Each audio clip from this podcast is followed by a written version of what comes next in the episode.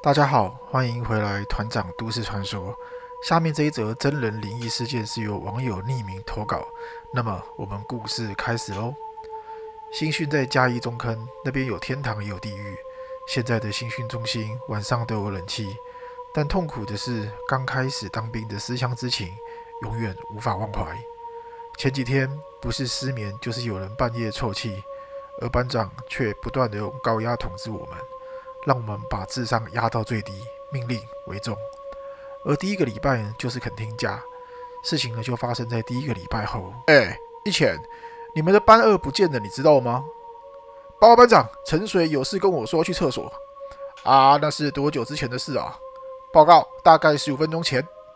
上那么久，安光也没有回报。啊，我们去找找啊。班长把军服穿好，就带着我们两个出去。当我们把二三楼的厕所都巡过之后，却没有发现沉水，班长就警觉事情不太对了。班长找安全士官问话，而安官说，刚刚除了这两个人以外，没有人下楼。班长要我把士官长叫醒，并且让各班班头去连集合场集合，而他则去找连长。带着我走的是士官长，也就是每个连队中最老的那一个。士官长说：“因为大家都是刚入伍，难免会有抗压性低的。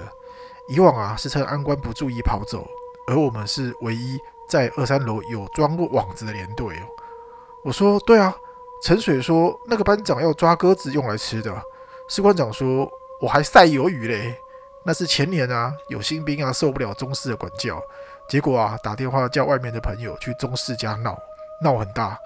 后来中士呢从那边跳楼自杀。自此之后呢，才装网子。就在我们边走边找的时候，士官长的手机响了。接完电话后，我们也就快步回到连上。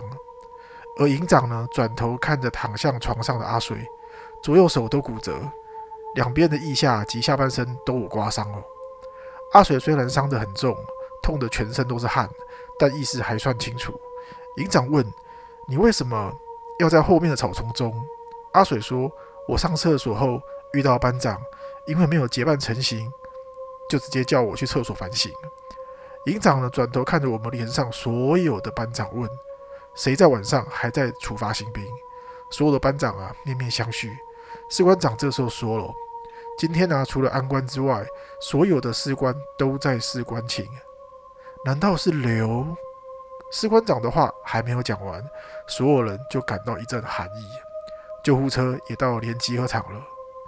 当时营长啊与连长还有士官长一同跟着救护车过去，到了军医院做了处理。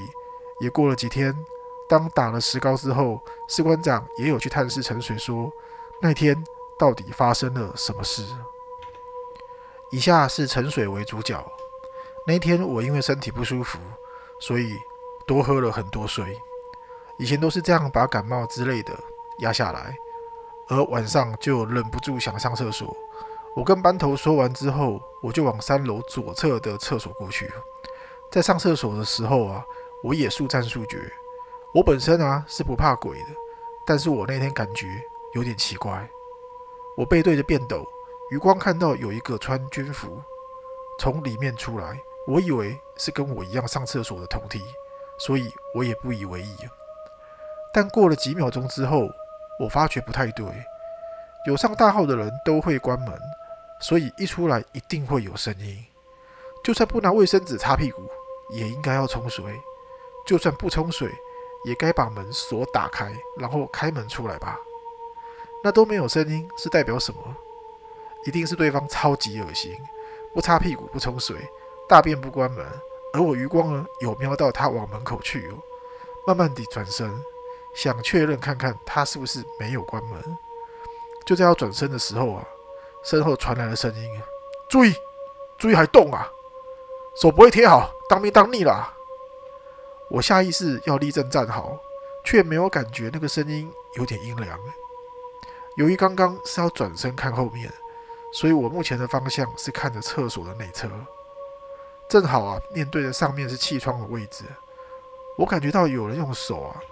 从我的手啊跟身体中间拨，有当兵的就知道这是班长啊在测你手有没有贴紧。但现在回想起来，那个感觉真冰。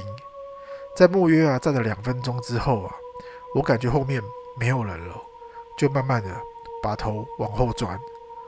突然，后面空无一人的景象吓了我一跳。就在我准备往厕所门口走去时，我的背后有一只手搭了上来。班长在开始说话，你在看哪里啊？明明应该在门口的班长，却在我的身后。我吓得无法动弹，而班长搭在我的肩上的那只手也越来越用力往上抬，并且在最后，我是整个人被抓了起来，以右肩被抓住的姿势啊，我的视线越来越高，离地面越来越远，而天花板，却离我越来越近，身体也慢慢的在往门口飘。我很想大喊，却发不出声音。只听到班长的声音越来越尖锐，环绕着整间厕所。班长说话你不听，新兵都是一个样，新兵都是一个样，都该死。听到班长说到“死”这个字，我直觉判断我要被从三楼往下丢了，用尽全身的力气不断的挣扎，原本全身啊都不能动的我，双手得以施力哦。